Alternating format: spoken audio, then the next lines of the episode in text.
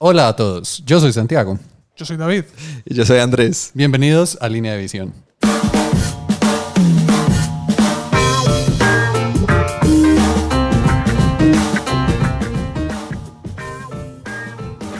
Bueno, estamos aquí sentados de nuevo.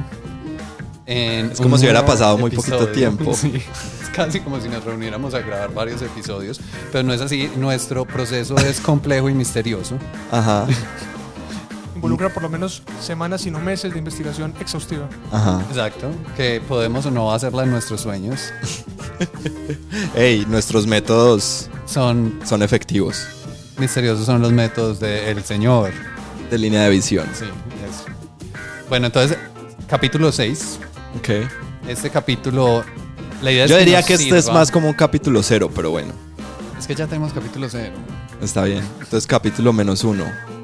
Bueno, este capítulo es en teoría un mini episodio, pero vamos a ver qué tanto esa teoría se vuelve Cruzando los dedos. práctica, sí.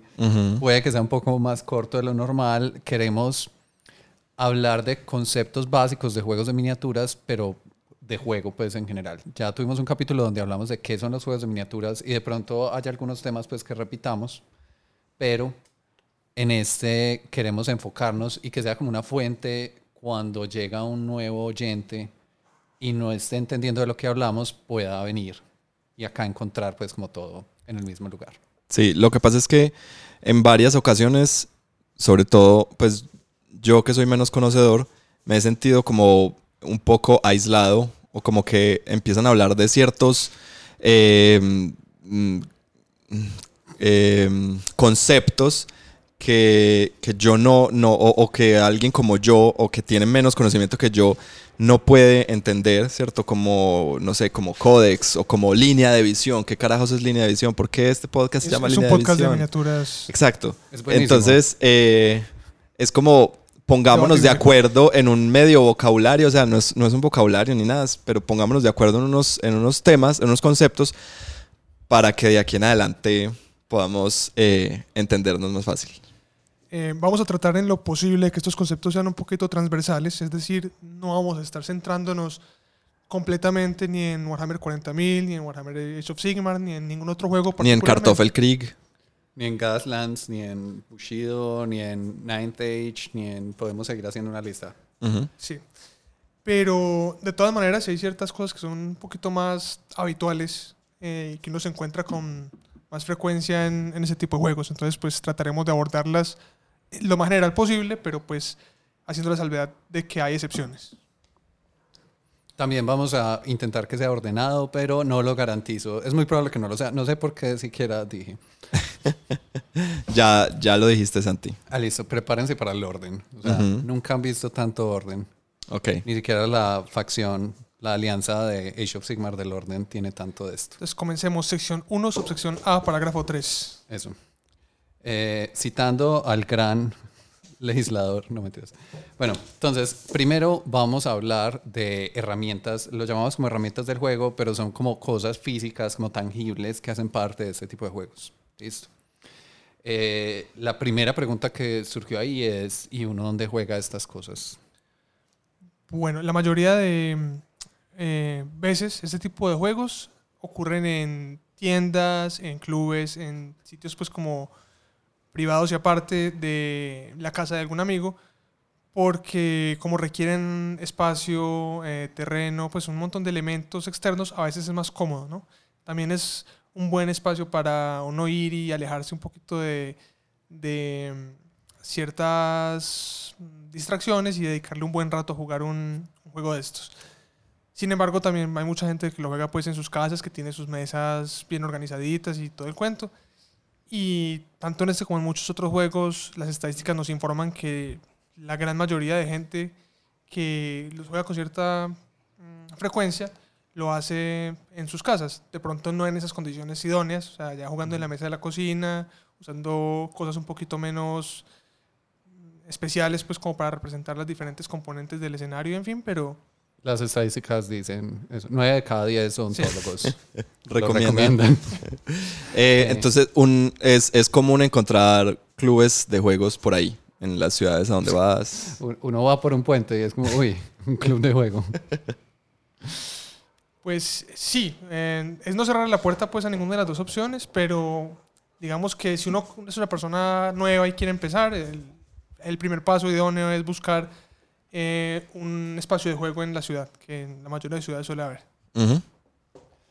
Bueno, por este mismo lado, y yo creo que la misma pregunta aplica exactamente igual, de dónde se juega es físicamente el espacio que usamos para jugar. Entonces, va a variar de juego a juego. Algunos tienen algo parecido a un campo o un tablero, eh, que es propio de ese sistema.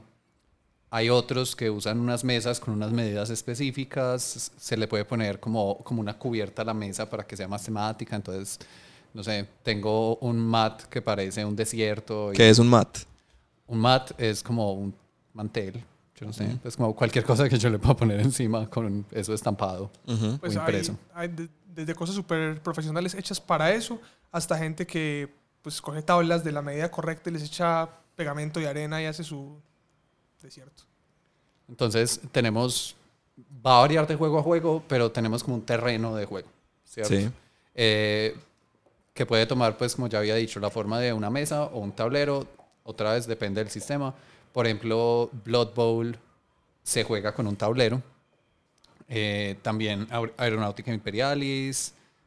Mm, Hay varios juegos que tienen ese formato, mientras que otros usan una mesa. Incluso hay unos que no son tan estrictos en las mesas que usan. Por ejemplo, Gaslands no es, o sea, está diseñado para que cualquier mesa o superficie plana vos la podés volver como algo para el juego.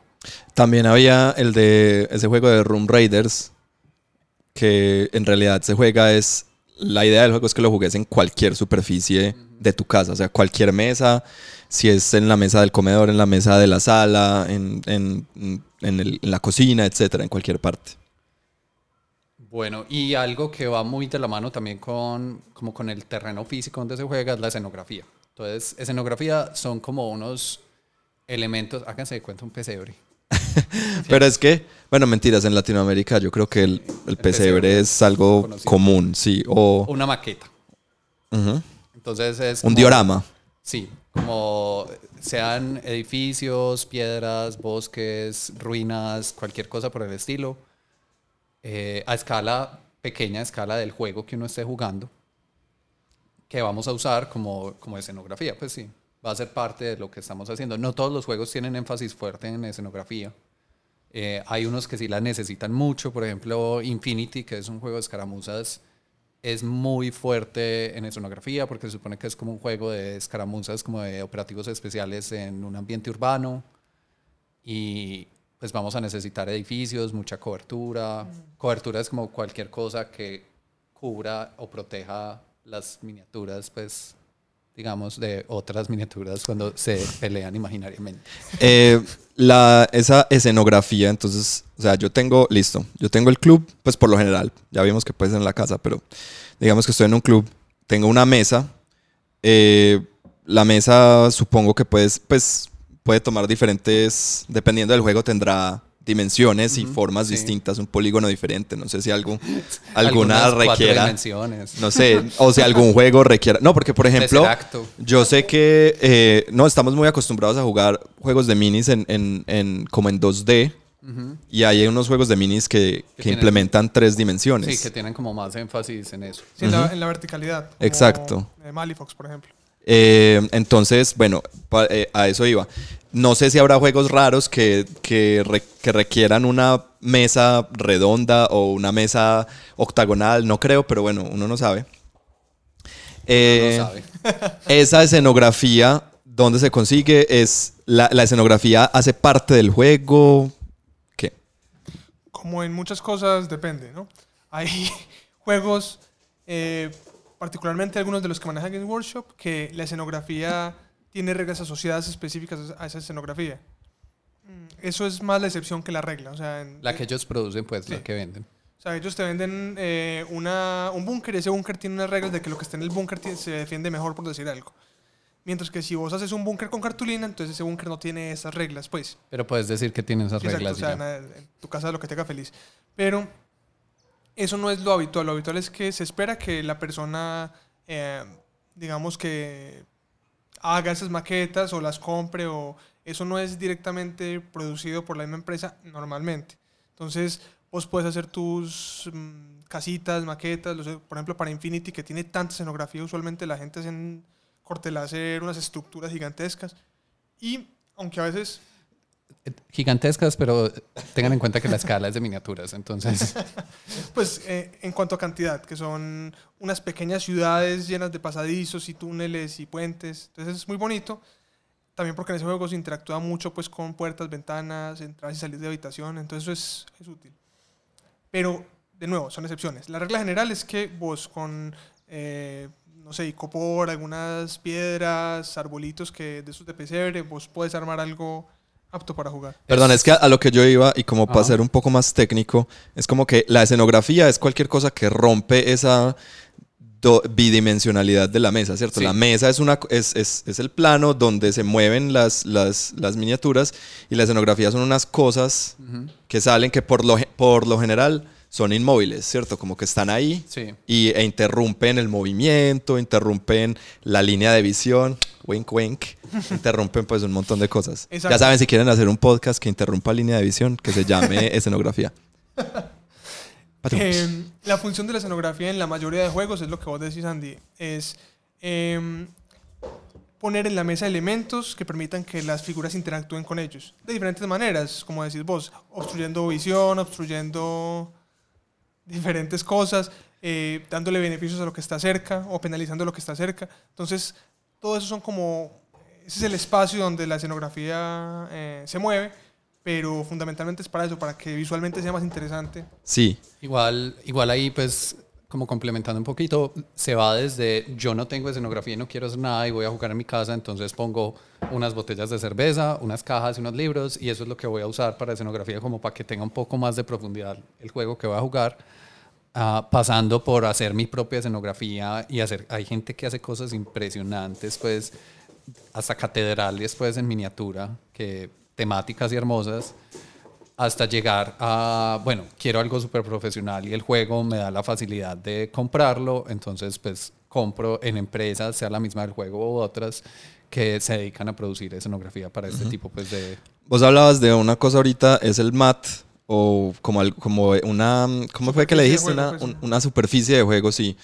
Eh, que no necesariamente es escenografía, aunque bueno, yo creo que sí puede ser, no sé, no importa. El caso es que cambia la manera, pues no solo la estética, sino cómo se siente el juego. Y lo digo es porque recuerdo cuando yo jugaba, pues es un recuerdo un, un tanto nostálgico, pero nosotros teníamos una sola mesa de juego, porque yo en esa época no había clubes de, de minis, entonces yo jugaba con mis amigos únicamente. Y mm, era la, era la mesa y el, era, tenía mm, una, como una tela, como una, como una gamuza verde, ¿cierto? Sí. Que simulaba como eh, pasto, pues un eh, grama, ¿cierto? Sí. Y ahí se peleaba todo. O sea, si estábamos en la luna, si estábamos en el, en el hielo, si estábamos en el agua, si estábamos en no sé qué. Era Pero un sistema ahora, verde. Exacto. Pero ahora, eh, pues hay, hay maneras como para, para cambiar eso, ¿cierto? Lo que, lo que hablábamos, hay gente que manda a imprimir sus propias superficies súper detalladas, pues con una imagen, eso es, no sé, de metro y pico por metro y pico, o dos metros, algo así, con una imagen bien buena y le ponen escenografía en- encima que incluso va bien con lo que está impreso en la superficie. Eh, hay gente que lo toma más como un trabajo de modelismo, entonces dicen como, no, yo mismo voy a hacer mi propia superficie, sea poniéndole textura o pintándola o incluso volviendo, o sea, haciendo eso, un diorama, una maqueta completa de la mesa que es estática y siempre tiene lo mismo, pero es hermosa y espectacular. Eh, en la tienda, por ejemplo, nosotros para eventos y en fin, usualmente usamos unos tapetes que son impresos, pues los compramos en Estados Unidos, pero también tenemos, aunque lo usamos poco, un- una mesa que hizo un amigo que se llama Andrés Monsalve, él trabajaba en la tienda antes, y es una mesa completamente hecha en resina, con una- unas losas que están expuestas una por una haciendo un patrón y unas casitas, una cosa súper bacana y súper loca, pero obviamente pues es un poquito más complicada de transportar, almacenar y todo el cuento. Ujú. Cabe pues anotar que en este tema de la escenografía, eh, depende del juego, va a tener efectos diferentes. Entonces ya hablamos de la línea de visión, que muchos juegos tienen ese concepto que es que, qué miniatura vea qué otra y qué tapa qué. Entonces hay unos que toman como un acercamiento más, como más macro, en el que dicen, eso tapa línea de visión, no importa si usted medio la ve o medio no la ve, eso tapa línea de visión y no vamos a alegar. Mientras que hay otros que se van a, póngase usted a la altura de la miniatura y lo que llaman True Line of Sight, que es como línea de visión verdadera, eh, medio cierre el ojo a ver si ahí como que vea la otra o no, cosas así. Y, eso no esperando que el, que el oponente no, no haga trampa. Y no- Ay, sí, la estoy viendo. O no, de ahí no la ves. Además de eso, pues está el tema que eh, de la cobertura que tienen varios juegos, que es si yo estoy tocando una escenografía o estoy... Es como si, si yo estoy en un búnker, pues el búnker me va a proteger de alguna forma. Entonces va a reflejarse en las reglas eso del búnker. O si yo estoy al lado de una estatua muy inspiradora, de pronto a los que están cerquita de esa estatua los inspira y eso tiene alguna consecuencia en las reglas. O si estamos jugando un juego súper mágico y hay un portal de energías arcanas, eh, de pronto todo el que se acerque a ese portal tiene una posibilidad de que eh, lo hiera o le dé poder y uno verá si se acerca o no. Entonces, no se trata de simplemente romper la bidimensionalidad, sino que también se trata de, de enriquecer un poco la experiencia del sí, juego. Sí, le, le da profundidad, le agrega pues como otros elementos. Hay juegos que lo tienen más como, como, como algo divertido, como tenemos toda esta miniatura y tiene este montón de efectos y eso le da como más sabor a tu juego. Otros lo hacen como mucho más táctico y es como si no tuvieras este juego no funcionaría. Entonces necesitamos mucha escenografía para que se use y, se- y uno piense alrededor de eso. Hay muchos acercamientos. Sí, varía mucho nuevamente de juego a juego. Por ejemplo, Infinity, em, bromeábamos con, cuando lo estábamos jugando que la mitad de la partida era armar la escenografía. No tanto por la duración, aunque también demoraba mucho, sino porque si vos no planeas bien la escenografía, no dejas como unas ciertas condiciones que se cumplan, eh, es un tipo de juego donde vos puedes poner, digamos, una figura en cierta posición ventajosa y ya no, no vale la pena jugar. O sea, el re- el- ganaste la partida en ese instante y va a ser aburrido para los dos. Pero entonces ahí, bueno, habría como cierta desventaja de jugar ese juego, diría yo. Pues Sí, creo, Pero, no pues, sé. Yo creo que es una opinión polémica de Sí, David. sí. No, y polémica mía pues también, porque yo no, pues, no lo conozco y no sé, me imagino que habrá maneras, me imagino que el juego, o sea, los diseñadores son Sí. suficientemente inteligentes de saber que eso puede pasar y que hay reglas para, para combatirlo. Sí, no, yo estoy hablando pues de casos muy, muy Absurdos. Absurdos. O sea, si vos llegas y armas una mesa donde eh, hay puros servicios de tres pisos en un lado y pones ahí snipers y el otro no le pones buena cobertura, entonces el que empieza en ese lado, pues para que pierdas es muy difícil. Entonces, parte de cómo armar la mesa le da mucho valor estratégico también. No porque la armemos para que alguien tenga ventaja, sino justamente que si la armamos bien bacana para que sea justo, pues va a hacer que el juego sea mucho más divertido para los dos. Y es eso, los juegos normalmente tienen, tienen como una fase previa de armar la mesa y como de planeación en la que dan sugerencias de cómo debería hacerse para que se disfrute mejor pues la experiencia de juego. Bueno, Sí. pasando al próximo tema, otro elemento que vamos a necesitar son dados o algún elemento aleatorio. Depende del juego, va a cambiar. La mayoría se usan dados, pues eso es muy universal. Hay unas excepciones, pues como Malifaux que usa Cartas. cartas, pues una, un Ujú, pero por lo general es dados y es dados de seis caras. ¿cierto? Eh, algunos juegos tienen dados especiales de ese juego que son de seis caras, pero tienen es Dibujitos. dibujitos o alguna cosa. No, como los de Fantasy Flight que tienen, son dados de ocho caras y también con dibujitos. Eso. Como X-Wing y esos Ajá. juegos así. Entonces hay como variantes alrededor, pero depende del juego o el sistema, pues vamos a tener algo que represente pues ese, ese elemento aleatorio. Es muy importante el aleatorio, pues que haya un elemento aleatorio en estos juegos, ¿cierto? Sí. Sí. Eh, ¿hay al- ¿Conocen algún juego que no requiera ese elemento aleatorio? Yo no. No. Hay, digamos, algunos que tratan de minimizarlo, pues, o de darle menos importancia, pero siempre existe. Sí, es que yo digo que un juego, sea cual sea, no solo de minis, pero un, un juego sin aleatoriedad es como se vuelve un tanto determinístico.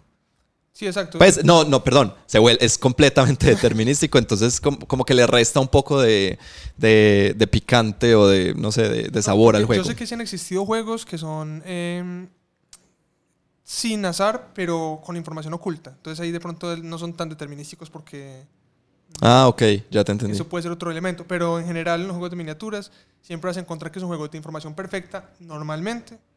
Eh, eso puede ¿Qué ser es pronto- información sí, perfecta? para el que no entienda, es que todas las reglas y toda la información están para ambos jugadores disponibles en cualquier momento. O sea, no es que vos me puedas decir en, en un cierto momento, ah, pero es que lo que no sabes es que este man puede hacer esto. Eh, pero eso pasa mucho porque normalmente es tantas reglas y tanta información que uno no se sabe toda la de uno y toda la del otro. A duras penas te sabes por ahí la mitad de las Sí. tuyas, pero lo cierto es que si quisieras te las podrías saber. O sea, la información está disponible. Ok, la información es, o sea, información perfecta es que ambos jugadores o, o todos los jugadores van a saber, en- o sea, de antemano van a saber cuáles son todas las reglas que ellos y, el, y, el, y los otros Tienen acceso. tienen, sí. a, la- a las O sea, cuales tienen no deberían haber acceso. sorpresas. Eso, de no hay, no hay, oh, qué sorpresa, pues no, no me voy a llevar esas, aunque no sé si habrá juegos pues que, Sí, que hagan eso, sí pero los hay, pues, pero en términos generales, usualmente se, eh, son juegos de información abierta sí. y que tiene un componente de azar, como decía Santiago, normalmente con dados de seis caras. Ujú. Bueno, otra cosa que necesitamos física es una regla, plantillas de movimiento o otro tipo de plantillas o cuadrícula, pues sí es otro tipo de juego. Entonces, es como el implemento que vamos a usar para medir distancias, ya sea para el movimiento de las miniaturas dentro del juego o para ver qué tan cerca o lejos está algo, de pronto para saber si estamos como, no sé, algún efecto que haya como que de pronto te puedo llegar a pegar en cuerpo a cuerpo o mis disparos son mejores si estamos más cerquita o este super misilazo no lo puedo tirar cuando estamos cerquita, entonces necesito que estemos más lejos de esto, no sé, algo así. Acá también hay un poquito de varianza respecto a cómo se toman esas medidas. eh, hay juegos donde esas medidas son como dicen, con una plantilla que ya está adaptada pues como a la forma de las figuras que estás usando, entonces no se presta para muchas ambigüedades. Hay otros que puede ser aleatorio, o sea que te mueves X centímetros o X pulgadas más lo que saques en unos dados.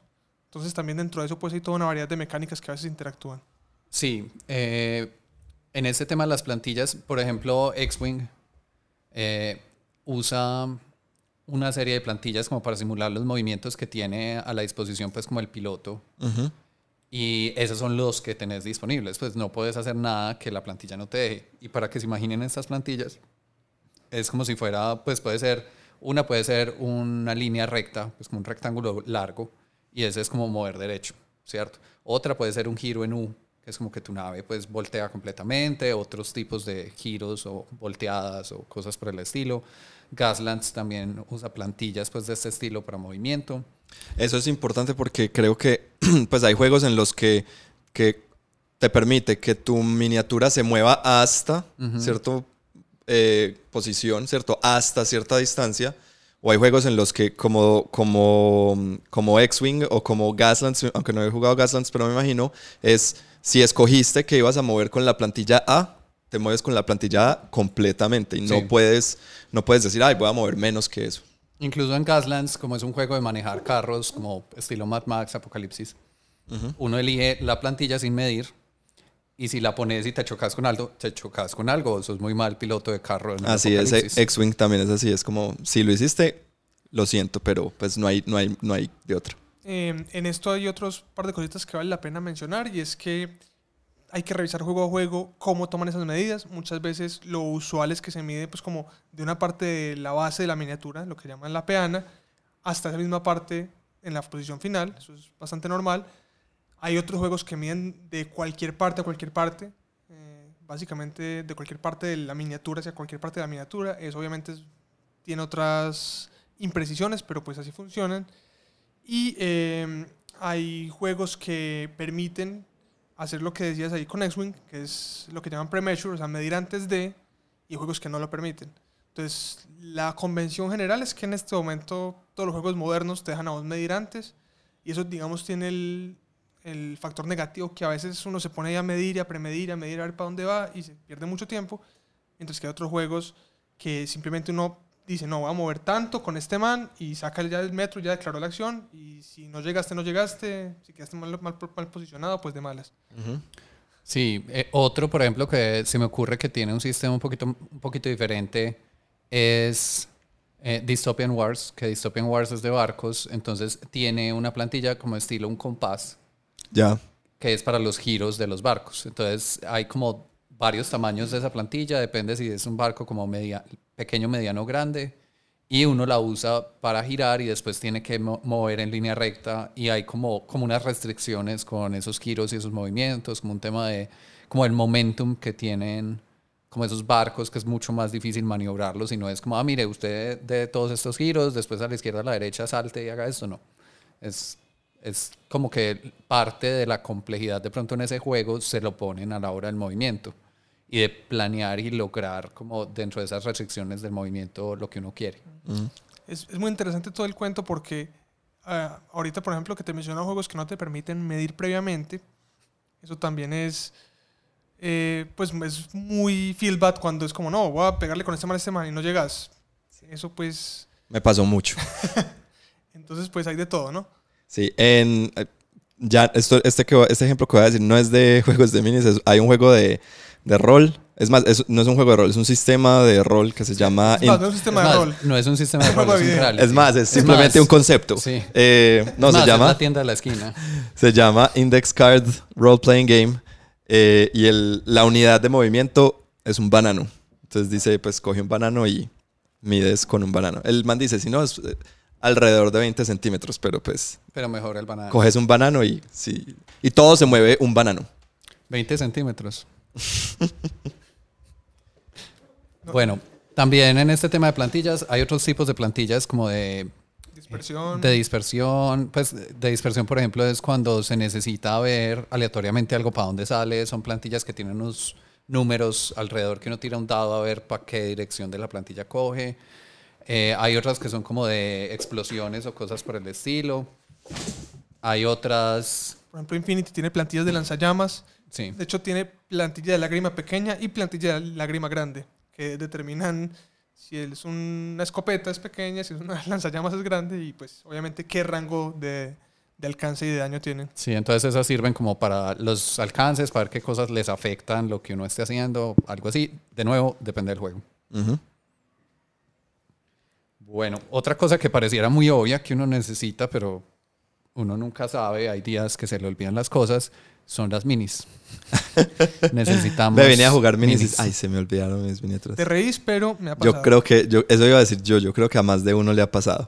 Sí, sí, sí, sí. Me pasó una vez que cuadré una partida, la otra persona llegó y era como, ay, traje el ejército que no era. Este es de otro juego. Bueno, pues no, parchemos un rato. Conversemos aquí, cómo va la vida. Hagamos un podcast. Dentro de las minis, pues Obviamente depende del juego. Hay, hay, juegos que son agnósticos a minis, que más bien te dicen es como, ah, no, esta facción es como monjas espaciales, consígaselas donde pueda. O esta ¿Cuál facción es el juego agnóstico de las monjas espaciales? Eh, hay varios. monjas espaciales 1, 2 y 3. A veces, eh, a veces monjas espaciales 4, pero ese no. Pero ese ya perdió como... Sí, ¿Cuántos de esos escribiste vos? Cuatro.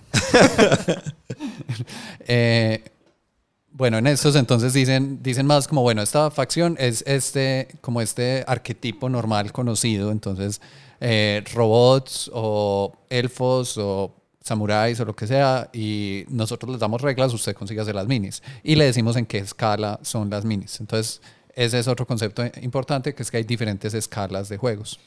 Digamos que un concepto acá como que no es tan obvio, es que fundamentalmente vos estás jugando con las bases de las minis normalmente, o sea, con las peanas. El, lo que está encima suele ser decorativo en todo caso. Línea de visión.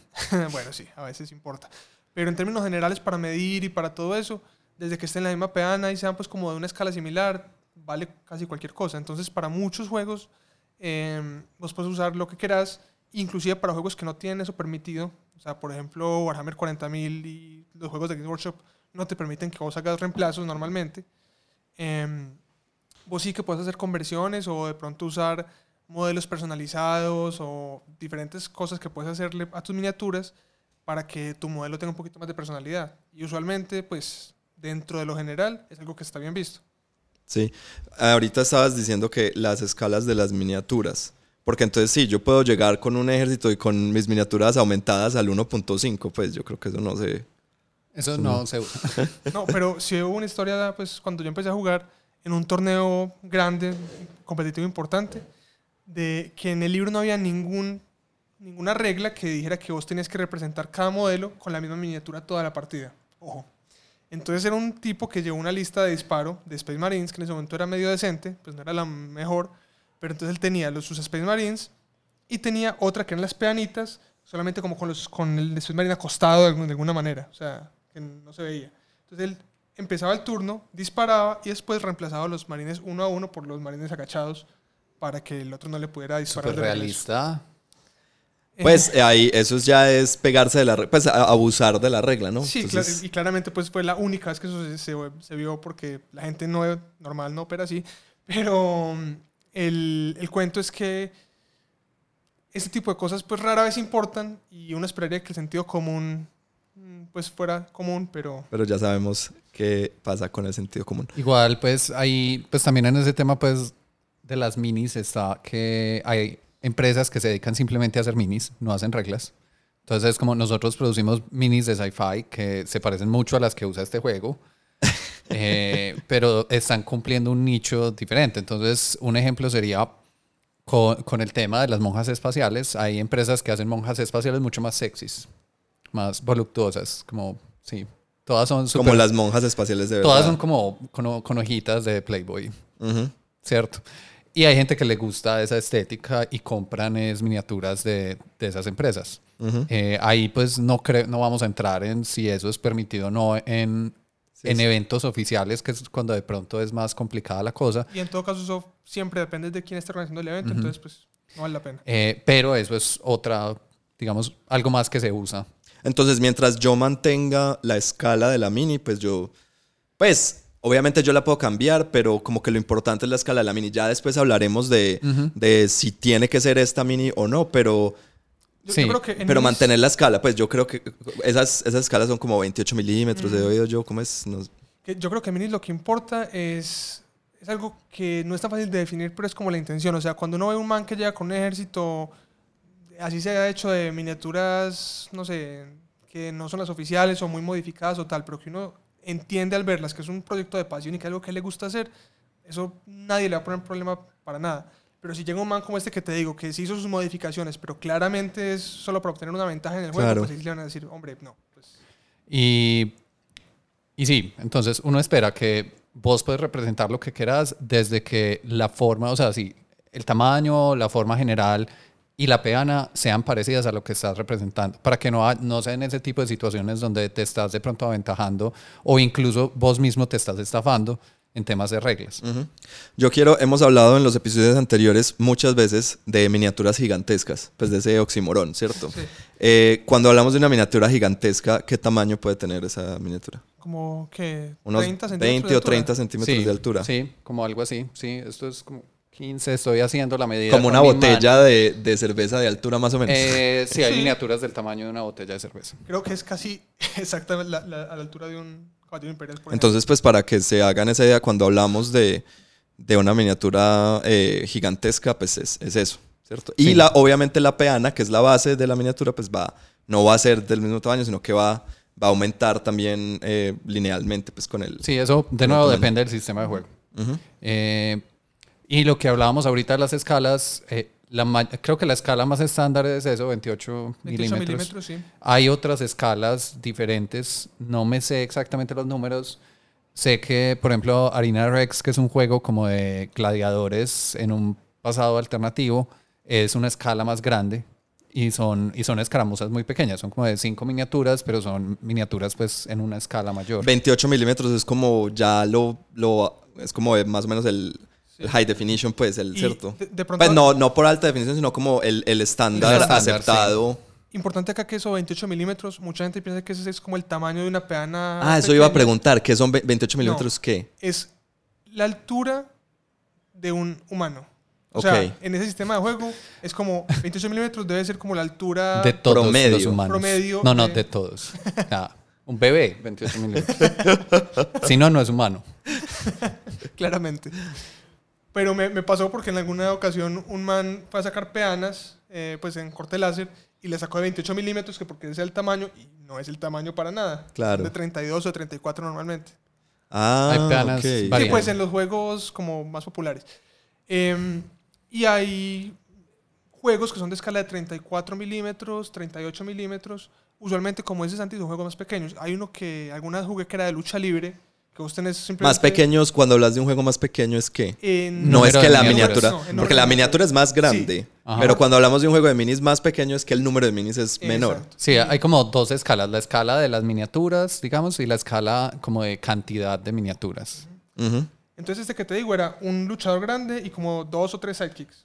Y ese es todo el juego. Claro. Y es un juego que es mucho más grande que un juego como 40.000 o inclusive hay juegos históricos que son de una escala inferior, de Sí, hay- 14, 15 milímetros. Hay, por ejemplo, el juego del Señor de los Anillos, la escala es un, poque- un poquito más pequeña, Sí. no sé cuál es Tampoco. exactamente. Ya. Pero entonces esos 28 milímetros o los milímetros que sean es el tamaño promedio de un humano. Sí, Sí. Ok. sí, sí. Como la gente que, sí, como esto es lo que tomamos como el, el normal en este juego, si es más chiquito es menos que eso, si es más grande es más que eso, pero ese es el normal. Ok. Toda la vida pensé que eran la peana. Pensé que 28 milímetros era la peana. Excelente. Me Pues encanta estabas que... equivocado. La policía de las minis viene por ti. Que les vaya muy bien, que sean muy felices. Bueno, eh, siguiendo con otros conceptos, tenemos las reglas, pues como físicamente o digitalmente las reglas. Para jugar uno normalmente necesita eh, las reglas básicas o la referencia de reglas básicas que muchos juegos tienen. No, no siempre es todo el reglamento, sino que es una sección, como ya creo que hemos hablado. Y necesitas, no siempre, depende del sistema de juego, pero necesitas como las reglas de tu facción. En, en Warhammer 40.000, esos libros de reglas de facción principales se llaman Codex. En Age of Sigmar se llaman Battle Tomes. Eh, en otros juegos se llaman libros de Nosotros, facción. por lo general, hasta, hasta este episodio les hemos dicho códex. Entonces, por si... Códex es entonces el libro de reglas de una facción específica. En Warhammer 40.000. pues Bueno. en Warhammer 40.000 y pues nosotros lo... se, lo- se- se hace pues como a veces un poquito... Pues yo les leo a todo Codex solo por costumbre, pero... Yo también. Pero es a porque... Yo sí. los veo a ustedes y les digo Codex. Hey, mis Codex. Y bueno, entonces hay varios códices y está el, pues el, el libro de reglas, por lo general, el Quick Reference Guide. No, por lo general los, Hay- los juegos no tienen. todos los juegos lo tienen, pero uno esperaría que haya algo así porque uno no necesita pues todas, todas las reglas. También hay juegos que dentro del mismo reglamento están las reglas de las facciones y ese es como el acercamiento que esa empresa está tomando al juego. Hay otros que sacan como compendios de reglas de facciones, entonces tienen como el reglamento y van sacando, no sé, cada año un compendio con reglas actualizadas o reglas nuevas porque salieron facciones nuevas, cosas por el estilo. El caso es que necesitamos cómo ver las reglas del juego y cómo ver nuestras facciones, cómo funcionan.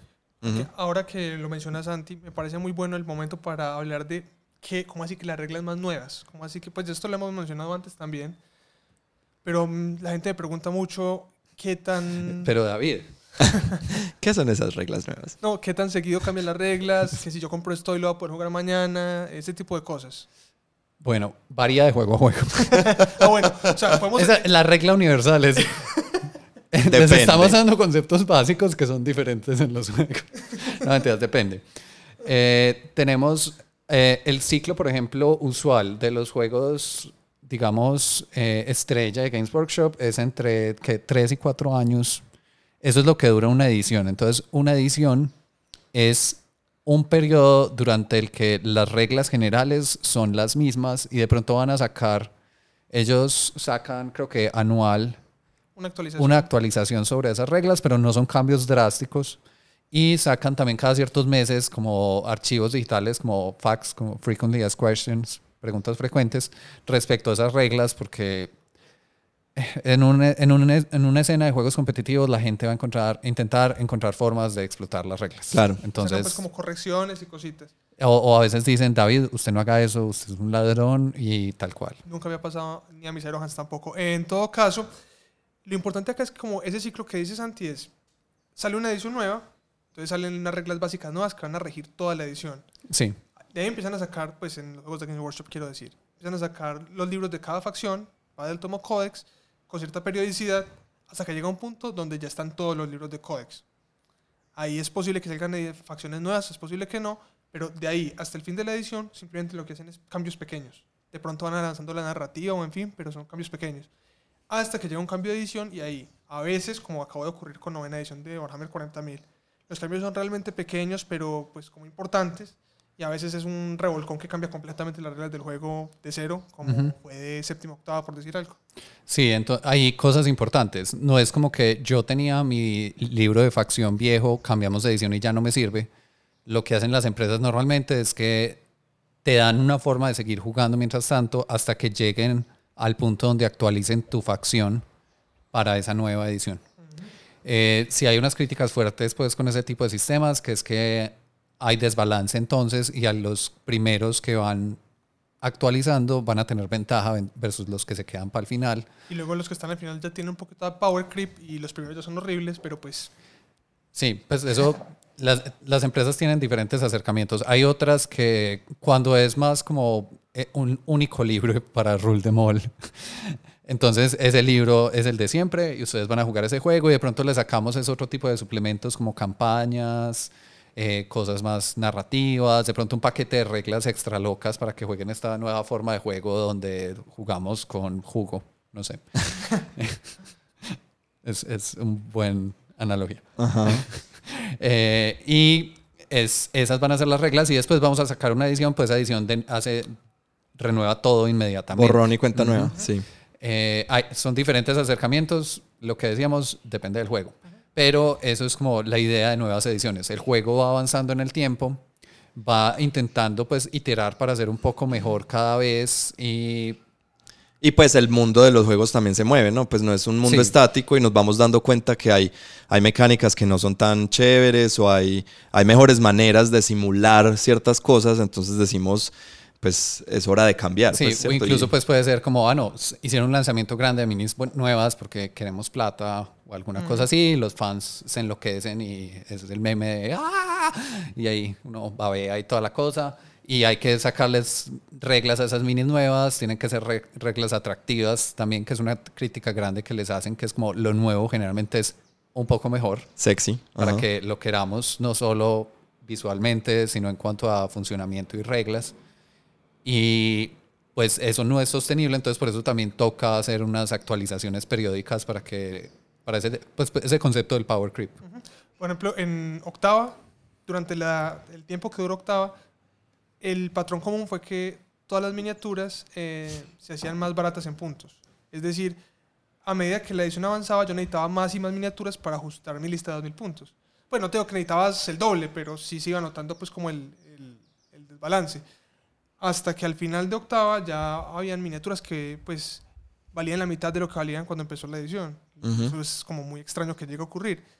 Y al arrancar novena, hubo una subida de puntos todas las miniaturas en muchas facciones, por ejemplo en la mía fue como el 30% en general, porque de nuevo necesitan como hacer un borrón y cuenta nueva de, bueno, reseteemos, revaluemos todo el nivel de balance y aquí arranquemos otra vez. Creo que ahí pues vale la pena hablar del concepto de puntos, que de pronto ya lo habíamos tocado pues en el primer episodio, pero este es un buen espacio para que quede. Eh, como algunos de estos juegos se balancean para que sean justos entre los jugadores, es con puntos que los puntos representan qué tan poderosa es una miniatura en reglas. Entonces, eh, los knights que decíamos que son del tamaño de una botella estándar de cerveza, alrededor de... Ya sabemos que este es estándar. Sí, sí. Y pues en Colombia, lo que pasa es que aquí las botellas de cerveza son como de 300 y pico de mililitros. En Europa son de medio litro, entonces van a ser mucho más grandes, pero bueno. Sí. O sea que allá los knights son más grandes también. Sí, definitivamente. Ellos cambian con las botellas. Entonces, eh, una miniatura de esas que tiene unas reglas súper poderosas eh, va a valer muchos puntos. Entonces, vale un Knight que... 640, si no me equivoco. cierto. Entonces, cientos de puntos. Mientras que un guerrerito sencillo, digamos, el humano más genérico, que en el caso de Warhammer 40.000 es un guardia imperial. Como 8 puntos. Pues no es que todos los puntos acaban de cambiar, no me citen, pero... Digamos que 8 puntos. Entonces, es como un humano genérico versus un robot gigante superpoderoso. poderoso Sí, la idea es lo que vos decís, de encontrar un balance de manera que no, que no sea que haya, pues que, que sea yo simplemente eh, acabando y acribillando tu ejército, ¿cierto? Sino que... Sí. Y me imagino que ahí no solamente se balancea a punta o con puntos. Sí, no solamente. Hay, hay, otros... Elementos. no, hay otros sistemas, pues, eh, también. Ya que mencionas balance, me parece muy buen momento para seguir brincando de tema a tema, hablar un poquito de, de cómo funciona ese balance hay un concepto muy erróneo de la gente y es que según lo que decimos en este momento, entonces si un knight vale 800 puntos y un soldado vale 8 puntos, entonces si saco el equivalente en soldados al knight, la batalla debería ser 50-50 estadísticamente perfecta, ¿cierto? Y lo es. No, entiendo. No, no lo es. claramente no lo es. Porque hay otros sistemas y otras mecánicas. Entonces la gente que conceptualiza el balance así, nunca le va a aparecer ningún juego, pienso yo, balanceado, porque pues eh, eso simplemente creo que sería imposible balancear eso en dos modelos, ahora balancearlo en la cantidad de modelos que tiene cualquiera de estos juegos. Sí, eh, muchas veces tienen elementos de estilo piedra, papel o tijera, donde ciertas unidades son buenas contra otras unidades y hay unas unidades que son buenas contra ellas, pues sucesivamente. Entonces, uno debería estar pendiente de, bueno, qué contra quién voy a jugar la partida, de pronto por eso elijo ciertas cosas que son mejores contra ese jugador, o si voy a estar en un torneo que no sé exactamente contra quién me va a tocar, pues intento hacer una lista que pueda responder contra diferentes cosas y eso también es parte del balance. Hay hay pues casos donde ciertas facciones no son buenas específicamente contra otras, eh, pero también pues se da para el otro lado, son muy buenas contra, entonces hay matchups como que son buenos para uno y matchups que no son tan buenos para uno. Eh, Eso es lo que llaman eh, TAC o Take All Commerce, que es que uno tiene que tratar de que sus listas en casi cualquier juego sean equilibradas para que puedan afrontar cualquier reto de los que les aparezca. Si yo tengo una lista súper buena contra Knights, claro, yo te puedo hacer una lista que te garantizo que le gano a unos Knights, pero voy a perder contra muchas otras facciones porque pues son solamente son Entonces cuando yo tengo, cuando yo compro minis y tengo alguna manera de, de balancearlo, sea puntos, sea como sea, yo con mis minis puedo hacer varias listas, ¿cierto? Sí. Y no siempre voy a jugar con la misma lista. Pues eh, si puedo hacer varias listas, quiere decir que puedo usar a veces esta, ya dependerá pues del, del Sí. torneo, del, del evento, de lo que sea. Entonces una lista. es una... O sea, es- estos segways están como Entonces una lista es, nosotros acordamos como a qué tamaño de juego vamos a jugar. Pues tamaño como número, en lo que hablamos de puntos, uno eh, en algunos de estos juegos uno acuerda un número de puntos. Entonces digo como, ah, bueno, vamos a jugar a mil puntos, por decir algo. Ujú. Eh, algunos otros juegos tienen como unas, no- como unas, form- unas escalas más como cualitativas. Entonces es como pe- una partida pequeña, mediana y grande. calma, calma, cerebrito. Como que cualitativas. Sí, pequeña, mediana, o y grande. grande, no puntos. No cuantitativa. Sí, o sea, Gracias. y eso y esos juegos te van a decir, ah, mira, una partida pequeña tiene estas restricciones, cada uno puede poner tantas cosas de, de esta categoría, tantas de esa, y así es como se Mm, acercan ya, al balance, Ya te entiendo. ¿cierto? Eh, Hay O- ot- otros juegos que tienen un número fijo de modelos que puedes incluir, por ejemplo. O sí. sea, que van 10 modelos. Ya. Y ya vos verás si son buenos o malos, si funcionan o no bien juntos. Entonces, dado como ponernos de acuerdo qué partida, o sea, como cuál es el tamaño de esa partida que vamos a jugar, la lista es yo que voy a meter, siguiendo todas las restricciones pues, del sistema de juego. Porque entonces, de ahora en adelante, pues cuando nos escuchen hablar de eso era una partida muy grande o el tamaño de la partida, pues no se imaginen el tamaño como tal de la miniatura, sino eh, la cantidad Sí. de miniaturas que hay en juego. Sí. O, o, eh, o lo que decimos, pues el, el número de puntos o algo así, porque pues, por ejemplo, Knights pues pueden ser tres botellas, Ajá. pero esas tres botellas son muchos puntos. Eso sí. Y aquí hay otro elemento y es que usualmente en partidas tanto casuales como medio competitivas, lo que uno busca es divertirse, ¿no? O sea, esperaría. En serio, yo estaba aquí para sufrir. Eh, entonces, es como habitual que vos tenés como una lista que te gusta jugar, que tienen las tus miniaturas que de pronto son buenas, que de pronto son tesas o que te gustan y tratas de jugar un poquito así. Es muy raro el caso que la gente te haga lo que llaman metagame. Entonces tratando como de meter todos esos conceptos Eh, aquí. Lo En una dice, lo dice Ratboy aquí. ¿Qué es metagame? Eh, Buscan que- en internet listas que están ganando todos los torneos y meten una lista de esas porque es la lista auto-win. Eso se llama metagame. No, pero eso, eso es mejor todavía. Yo a lo que voy es un poquito menos óptimo inclusive. Vos estás jugando una facción que todo tiene dos heridas, ¿cierto? Y es de corto alcance. Y yo dentro de mi facción busco todo lo que es de largo alcance y que hace exactamente dos heridas y lo meto. Posiblemente te gane, pues. Ah, bueno, lo que, sí, como hacer una lista como hecha a la medida para ganarte Ah, a vos. ya. Entonces sí, te va a ganar la partida, pero pues yo no aprendí, yo no mejoré, vos no te divertiste, pues ¿quién ganó ahí? Ahora, lo que dice Santi, que es jugar con listas de torneo, claramente yo lo hago. Em, Eso es power gaming, ¿no? Sí, eso es Power Gaming. Uno Metagamer. tiene sus listas como tesas, pero también cuando uno cuadra una partida con un man, no le dice, hey, eh, vas con qué, pues vas como... ¿Cómo te gano más? No, o sea, que querés como que te dé con la lista fuerte o... O pasitico. Y yo no ¿Con mira. toda o suavecito? ¿Cómo, ¿Cómo le damos a eso? Interesante. O sea, todo, todo desde que sea entre adultos y haya consenso, Ajá. Consentimiento, no consenso. Consentimiento. Son conceptos diferentes. Consensuado.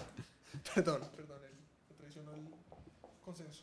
Bueno, eh, otro, otro que me acordé, otra forma como de balancear este tema de las listas que algunos sistemas tienen es, no son tan estrictos como en que hagamos exactamente lo mismo, sino que más bien tienen como algún, algún otro tipo de recurso dentro del juego que cuando hay un desbalance, pues entonces al que esté en desventaja le dan más de ese recurso. Ok.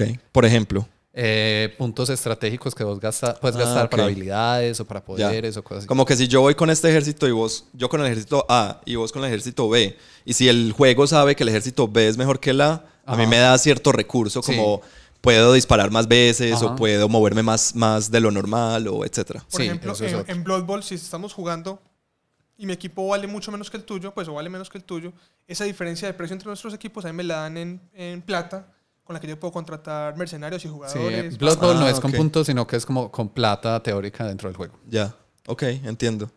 Entonces es, es, es simplemente darle, darle ventaja, pues, eh, a- eh, Sí, como un handicap, pues tratar de, en lo posible, e- equilibrar la situación. ujú. Sí, sí. Pero estos juegos, pues yo lo que he visto, y, y no, es, no es una crítica a los juegos de minis, pero lo que he visto es que por lo general los juegos de miniaturas son desbalanceados. Pues sí, creo que si uno entra a un juego de minis, uno debería saber que uno va, a no ser que estemos jugando como el mismo ejército, la misma lista, pues, un, pues vos contra yo, creo que hay muchos, tanto, o sea, inclusive la manera como pongamos, que ahorita vos decías el, el- el La te- escenografía. la escenografía, pues va a cambiar y puede hacer, o sea, a mí me parece que es algo que uno tiene que aceptar. Los juegos de mini no son juegos completamente balanceados. Sí, no son completamente balanceados, no son. Hay algunos sistemas que intentan vender la idea que son mejores, o sea, tienen un mejor balance que los otros y se hace un esfuerzo pues como constante para eso y es un, y por eso es que necesitan pues como estarse actualizando tanto porque la misma naturaleza en la que salen las cosas dentro del juego lo va desbalanceando. Entonces, si yo tomé una foto al estado del juego en ese momento y lo balanceamos perfecto, pues teóricamente que además es dificilísimo porque imagina en un juego de estos que hay 20 facciones y vos tenés que saber que todos los matchups entre todas las facciones son balanceados y todas las unidades de cada facción también como que son balanceadas para que todas tengan cabida Sí, o sea, tiene que haber un balance externo e y un interno balance interno en- dentro de y cada mixto facción. como entre las dos cosas. Claro. Eh, eso es muy, muy, muy difícil, ¿cierto? Si teóricamente yo lo lograra, el punto en que mentamos cualquier cosa que no estuviera en ese balance en ese momento, de una desbalancea. Entonces, también por eso todo lo que va saliendo va rompiendo un poquito, ojalá de forma controlada, pues algunas cosas y, e intenta pues tener como, como un horario de ir actualizando y rebalanceando un poco todo en el tiempo. Eso es como la filosofía. Balance, nos podemos quedar en un- tres episodios enteros hablando de balance en el juego. Totalmente. De todas maneras, yo creo que es algo que uno acepta, ¿no? Si uno quisiera jugar algo perfectamente balanceado, el ajedrez, el blanco tiene 50 y Es verdad. piquito por ciento de ganar. O sea, es muy complicado balancear casi cualquier juego. Y lo cierto es que estos, dentro de su noble esfuerzo, pues igual fallan, ¿no? Además porque la muestra de datos que se puede recoger de un metajuego de esto es limitada comparado con juegos similares. Claro. Pero por lo menos están en un punto, o suelen estar, lo que ese desbalance no es, digamos, un deal breaker para que la gente Claro. no Igual, jugar. pues si uno es de esos metagamers que está buscando el punto donde está el desbalance para explotarlo y ganar, también puede pasar que ya la gente no va a querer jugar con vos. Pues es un tema igual de disfrutar y comunidad. Entonces, por ejemplo, David que a veces hace ese tipo de listas, también hay veces que hace listas super YOLO, como vamos a molestar y ya, para que yo creo que es para que la gente siga jugando con él. No, pues yo, yo tengo tres ejércitos, ¿no? El, El YOLO, el meta, el- tengo uno que es el que trato pues como de jugarlo bien y, y ser bueno en él para un evento, para un torneo, pero en general yo soy el que menos juego. Y esos otros que son un poquito menos fuertes son los que suelo jugar más a menudo porque son más divertidos. El otro uno ya tiene como un plan de juego muy definido en la cabeza, este otro les toca pensar un poquito más porque son más malos. Y entonces, así le llaman esas listas. La lista YOLO, la lista meta o... de ahora en adelante, así Ok. les llaman. Eso, perfecto. eh, eso es canon. ya es canon. Creo que esa va a ser la frase de ahora en adelante. O sea, el, el catchphrase de nosotros es... Eso es canon. Eso es canon. Eh, y bueno, en implementos como físicos nos faltan solo dos cositas que teníamos aquí anotadas. Que son, una es, puede ser inesperada, que es que muchos de estos juegos, mientras más populares, tienen más apoyo en aplicaciones. Entonces hay aplicaciones que te ayudan a construir tu lista más fácil y tenerla organizada. Hay aplicaciones que te ayudan como a, durante la partida a llevar cuentas de cosas que haya que llevar cuentas, como estos recursos extra o como puntos para ver quién va ganando o cosas por el estilo. Eh, eso existe, mientras más popular sea el juego, pues seguramente me- más apoyo pues por ese lado. ¿Cómo se ve la, el- la incursión de las aplicaciones digitales en el mundo de, los, de las miniaturas? Eso es un tema bien interesante, pues podríamos hablar de un episodio. Ahorita hay una controversia, pues no me voy a demorar mucho, con una aplicación que se llama Minitaur. Y es una, una aplicación de, de realidad Yo no aumentada tenía idea de esto. que vos le apuntás con la cámara a la mesa y él en teoría, vos identificas cuáles son tus miniaturas y él calcula distancias, calcula si estás a rango de carga, áreas de efectos y no sé qué, pues te da un montón de información. Ajá. Entonces hay como una drama en internet de gente que dice que es brutal y gente que dice que no, que eso le quita el encanto al juego, que además no sabemos qué tan preciso es, y etcétera, etcétera. Parece que me estuvieras hablando de juegos de mesa también. Es, la- es el los mismos Los primos, bandos. primos. Ujú. Hay, hay todo pues un- mucha tela que cortar ahí en ese campo, pero por ahora lo que más se usan es para construcción de listas y para llevar control de la partida. ¿Quién va ganando? Hay otras van. Que yo sé que Andy va a tener una opinión al respecto, que lo que hacen es evitar tirar dados. Son generadores aleatorios de tiras de dados para, especialmente se usan en torneos porque los torneos tienen como tiempos muy específicos. Entonces, una partida tiene que acabarse en dos horas y media, tres horas, depende del torneo, el número de puntos, etcétera. Y si yo tengo una facción que tira de 80 dados, cuando ataca pues muy grande, porque es una horda, yo no sé, cualquier cosa, eh, es mejor yo escribir 80 y hundir enter y que me diga el resultado de esos 80 dados virtuales que yo tirar físicamente. Y los 80 no es una exageración. Ay, eso se Es- puede. Por ejemplo, eso- tus, yo- tus ex tiránidos hacían. Mis Ah, ex ah, tiranidos tiraban 42. A mí me han llegado a tirar 240 dados en, una fase- en, un, en un ataque. 240. ¿Quién fue ese cerdo? Camacho, en Ah, Aos. Ok. hola Camacho. Te Te queremos. Eres sensual. Bueno, y Entonces, no sé, Andy, ¿qué piensas vos de esa parte de, de los dados? Lo- ¿Tirarlos o no tirarlos? no tirarlos toda la vida, pues es que a mí, pues, de nuevo, después eh, creo que podemos hacer todo el episodio, un episodio entero sobre apps. Eh, pero para mí, eh, pues tirar dados, no hay nada, no hay nada que se le, o sea, no he visto ninguna, re- ningún reemplazo virtual a, a tirar físicamente dados, así sean 240 dados. Entonces, pues yo, porque co- como yo juego es para divertirme, yo tiraría los, pues para mí la, la gracia de esa lista es yo decir, voy a, voy a tirar 240 dados y coger 120 en mis manos, tirarlos y decir, y espérate que me toca, tengo que volverlos a tirar. Eso sería como, esa sería la manera, así, así pierda el torneo por eso. Esa sería mi manera de jugar, pues la verdad. Eso fue tres horas. Eh, lo haría, pues, y me gasto las tres horas haciendo eso, no me importa.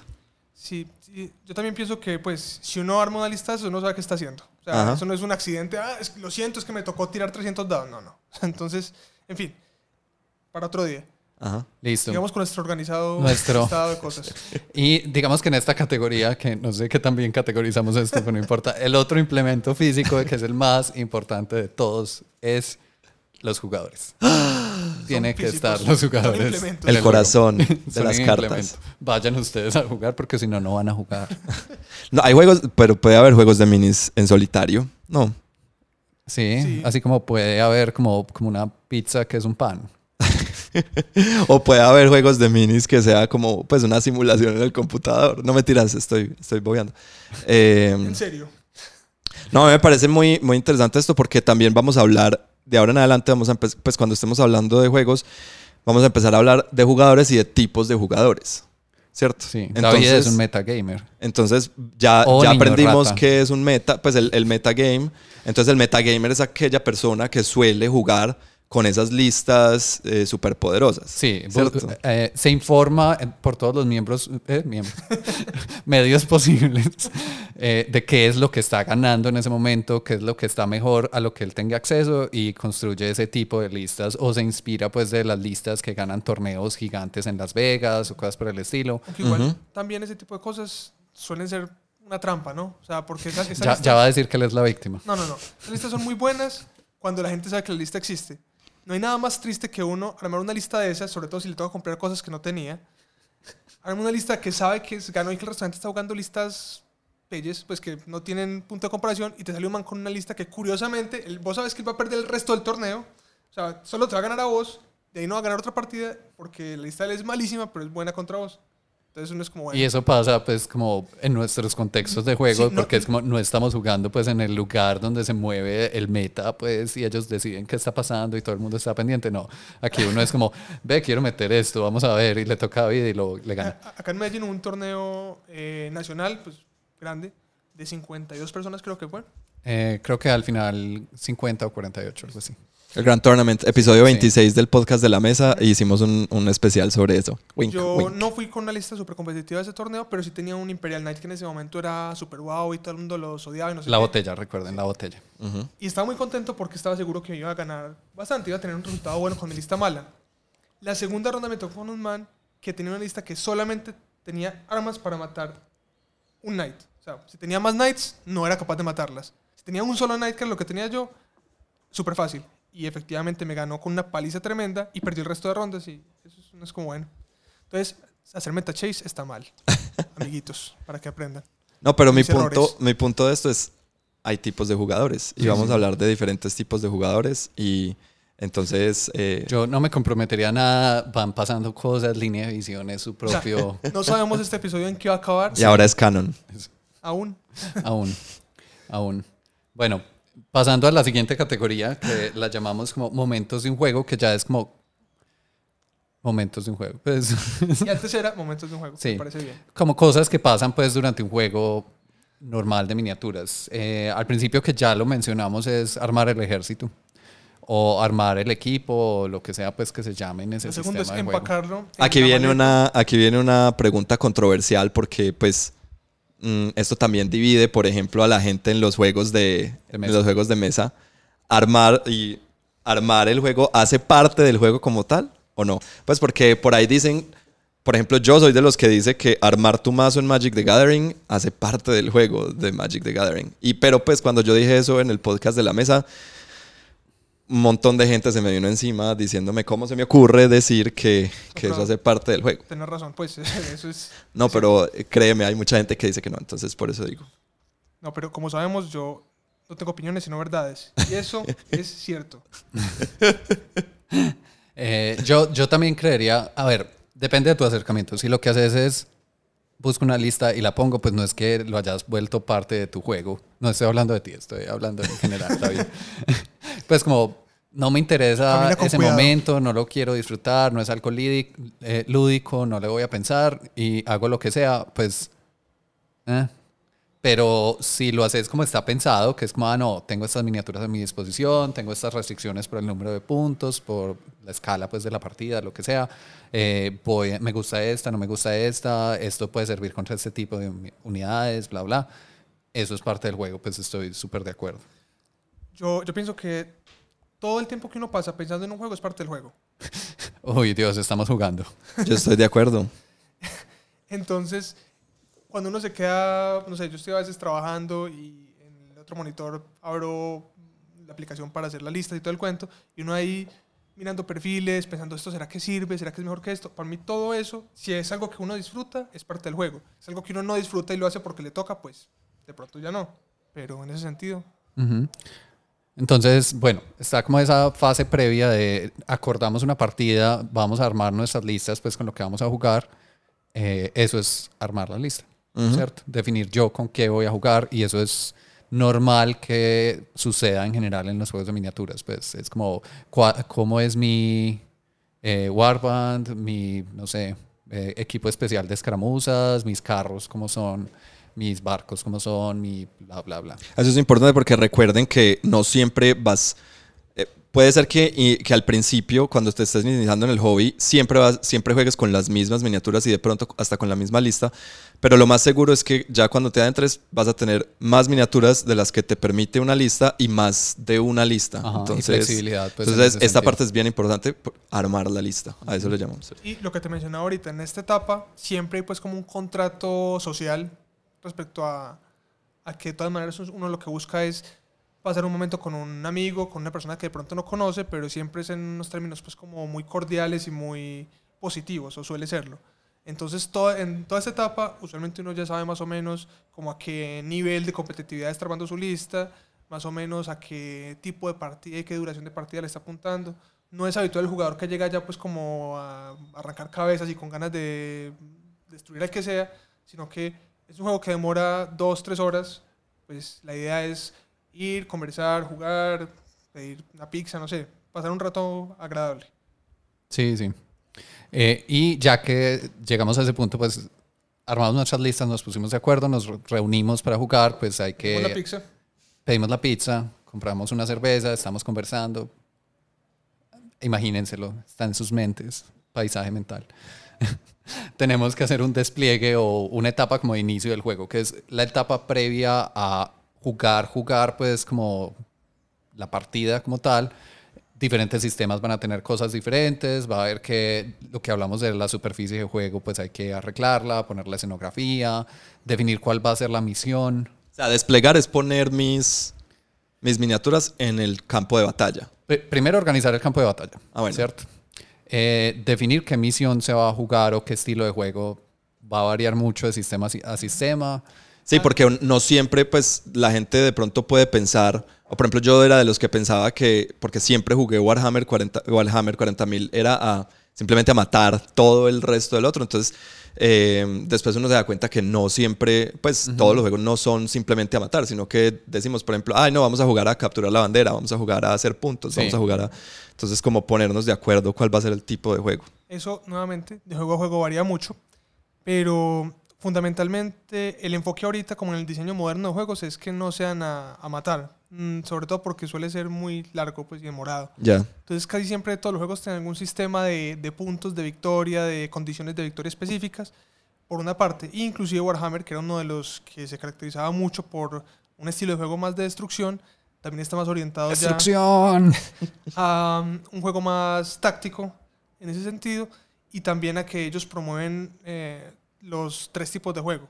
O sea, que son el open play o el juego abierto, narrativo o juego narrativo y el juego eh, balanceado, juego equilibrado, que es el match play.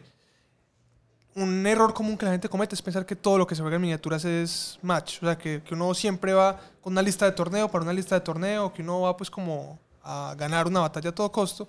Hay muchos elementos de este juego que se prestan para hacer otro tipo de cosas. Como la lista YOLO, que decía. O, o jugar narrativo. Nosotros pues tiempo atrás hacíamos a veces con escenografía que teníamos como unos castillos y poníamos a una persona con muchos más puntos a jugar contra dos con menos puntos, a asediar el castillo, o sea, bodas así.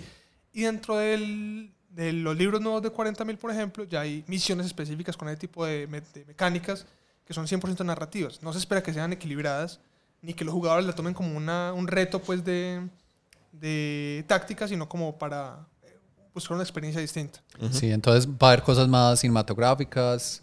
Eh, hay sistemas de escaramuzas que incluso dicen explícitamente como, mire, esto es para que usted pase bueno. Y de pronto usted va a ganar alguna vez contra, como contra probabilidades que están en tu contra, pero, pero pues no necesariamente se va a dar. Entonces pueden ser cosas como la misión, hay una miniatura que representa a un prisionero que está por allá en algún lado, una facción está intentando protegerlo y la otra llevárselo, y el que termine con control de prisionero al final de tantos turnos es el que gana esa partida. Puede ser algo así. Eh, hay otro tipo de misiones que es, hay unos objetivos pues en lugares fijos del tablero y yo controlar ese objetivo que puede, puede ser estar cerca, ser el que está más cerca con más miniaturas. Eh, me da puntos y cada turno pues yo reclamo esos puntos, entonces es como de control permanente de esos objetivos. Eh, hay otras que pueden dar por hacer rituales, acciones especiales pues como en lugares de la mesa, entonces es como una, una miniatura que en vez de actuar un turno vos la gastás para que haga ese ritual y es como no, están haciendo el ritual y eso me va a dar puntos a mí, pero fue una decisión a cambio de que esa miniatura actuara. Eh, también hay juegos que se tratan como de carreras. Pues, por ejemplo, Gaslands tiene forma de jugarse como un juego de carreras locas de disparos entre carros apocalípticos. Entonces, es el primero que llegue a la meta. Y van a pasar choques y cosas en el camino. no, a la hora de jugar ese juego. yo sé. Yo, cada episodio pienso que Santi lo hizo en secreto. sí. Que, es, que, es, de él. está haciendo aquí el shameless self-promotion. Ya quisiera yo. eh, también hay unos que son como de escoltar un objetivo especial y que no te lo quiten. O de, por ejemplo, en Star Wars puede ser como que hay una nave que es como de como de interés especial para ambos, entonces llega como un raid, pues como un ataque de los rebeldes a intentar llevarse, tumbar esa nave y el resto pues con que no se la tumben ganan. Y Mil no, cosas. no solamente la, la victoria de la misión es lo que importa siempre. Por Es ejemplo. Y la amistad. sí, sí, todo eso, pero no, realmente. em, Sí, sí. bla, bla. en- a veces uno puede ganar una partida, pero depende en qué, digamos, entorno le está jugando. Eso no es lo que uno está buscando necesariamente. Eh, por ejemplo, en, partida- en partidas que son parte de una campaña, pues, pues si yo gano una partida, pero pierdo, digamos, un montón de tropas que luego no voy a poder reponer o pierdo eh, ciertos beneficios por ganar esa partida, a veces no es solamente ganar, sino cómo ganar. En torneo, por ejemplo, cuando estamos hablando ya pues de un nivel más competitivo, también pasa a veces que uno puede estar ganando, pero uno sabe que si gana en este momento, ganó por tanta diferencia de puntos y eh, pues no le basta para lo que necesita hacer en el torneo. Entonces, digamos que todas las condiciones pues dependen muchísimo de- de- del enfoque y del entorno de cada juego y de cada momento Sí. de juego. Pues. Incluso pues hay juegos que son más cercanos a los deportes. Entonces es como jugar una partida de un deporte pero con miniaturas y es hacer goles o hacer touchdowns o cosas por el estilo. Bueno, ahí termina nuestra sección como de momentos de un juego Esa era la parte 1 de 3 de nuestro mini podcast. que ya no es tan mini. Vamos en una hora, 10 minutos de un podcast que dijimos que iba a durar 20 minutos. 15. Cinco. bueno, la última sección que tenemos es como de mecánicas generales que son como muy transversales a los juegos de miniaturas, pues que se ven en varios sistemas diferentes. Algunas ya las hemos tocado, pues entonces podemos pasar muy rápido. La primera que tenemos acá es el movimiento. Entonces, eh, estoy casi seguro, pues puede- uno no sabe, pero todos los sistemas de juegos de miniaturas tienen algo de movimiento. Sí, Pues puede no. que alguna miniatura no tenga, no, no se mueva, pero yo creo que los juegos, en- los, yo diría que el- en su gran, gran, gran mayoría tienen alguna mecánica para mover. Entonces es como eh, lo que dijimos, normalmente pues puede ser un metro, una regla, o sea, como Un banano. medidas reales, un banano de aproximadamente 20 centímetros. O puede ser una, una cuadrícula en el tablero, Ajá, ¿cierto? Y yo muevo es, yo tengo es un número de puntos de movimiento, que es cuántas casillas puedo mover. Como decíamos ahora, puede ser aleatorio, puede ser fijo. Ajá, pueden ser plantillas específicas que me dicen como estas plantillas son tus movimientos y elija cuál usa. Eh, eso es el movimiento, ¿cierto? Sí. Y va a estar, y creo que es, un, es parte de lo que hace únicos los juegos de miniaturas, como esa, como esa fisicalidad de tener las miniaturas en un, en un lugar, se van a estar moviendo, van a representar lo que son como tal, eso, ¿cierto? Eh, también tenemos que va a haber algún tipo de mecánicas de resolver conflictos, ¿cierto? Que es para lo que teníamos ese componente aleatorio que habíamos hablado, sea principalmente dados de varios tipos o cartas, pues en algunos casos más especiales. Usualmente están planteados alre- alrededor de un sistema donde tenés que superar algún valor o tirar por debajo de algún valor que depende pues de qué tra- estás, estás- Y- estás tratando de hacer. Sí, y eso lo que está haciendo es intentando simular como qué tan pro- probable o poco probable es una situación. Entonces, eh, si yo, siendo un super soldado mágico, que soy muy bueno en combate cuerpo a cuerpo, pues te va a pegar un puño, eso debería ser muy fácil que pase, ¿cierto? O sea, debería tener muchas probabilidades Sí, de que entonces suceda. de pronto eso en un dado puede ser una tirada de dos o más, entonces solo la fallo con un uno. Ajá. ¿cierto? Eh, pero si yo soy como un goblin loco que le gusta apuñalar, pero soy como lo más amotriz y como, ¡ah! Estoy enloqueciendo. Destrucción. ¡Destrucción! Entonces no soy tan bueno pues como pegando, entonces de pronto mi, mi puño es solo a 5 y 6, Ujú. a 5 o más. Entonces es como, eso es como lo que usan para todas estas situaciones donde hay un conflicto y un conflicto, digamos, en una, como en una definición amplia de yo intentar hacer algo que no es fijo su resultado, que hay algún obstáculo pues ahí y que lo vamos a simular o a representar en los juegos de miniaturas con esa aleatoriedad. Y a veces el conflicto es, pues, ¿cómo se llama? Pues como confrontado a, Sí, eso puede pasar. a algo o a veces es simplemente... Depende del sistema. Depende del sistema. Pero hay sistemas muy interesantes, por ejemplo el de Infinity. Eh, depende de qué acción estás haciendo. Eso tiene un montón de modificadores. Ese juego es un poco complejo. Pero voy a decir una tontería. Pues voy a disparar un arma a tal rango. Entonces depende del rango. Puede tener más 2 o menos 2. Y el arma más por X o Y cosa, más 2 menos 2. Mi habilidad más 2 menos 2. Y se va volviendo pues una cosa súper eh, aritmética y al final decís que tenés que sacar en dado de 20, el juego es con dado de 20, 15. Y ese juego funciona de que, por ejemplo, yo estoy disparando, si saco 15 es crítico, entonces éxito absoluto. Si saco por debajo de 15, tengo éxito normal, y si saco por encima de 15, fallo. Pero el que está recibiendo el disparo también tira a esquivar contra mi disparo. Entonces, si él saca 15, es eh, no, saca su valor de esquiva, que pues puede ser distinto, es crítico y pueden negar hasta mi crítico, o si, me, si yo tengo éxito, pero él me supera, yo disparé, pero él esquivó.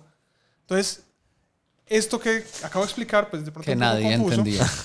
A lo que voy es que a veces esos sistemas tan interactivos son muy narrativos, muy, digamos, interesantes, pero se hacen más engorrosos también de reproducir una y otra vez. Eso. Entonces, diferentes juegos le dan como más, como más detalle, como más a lo micro en su sistema o sea- para intentar representar un montón de cosas diferentes o lo intentan hacer es- más, más macro, más abstracto. Sí.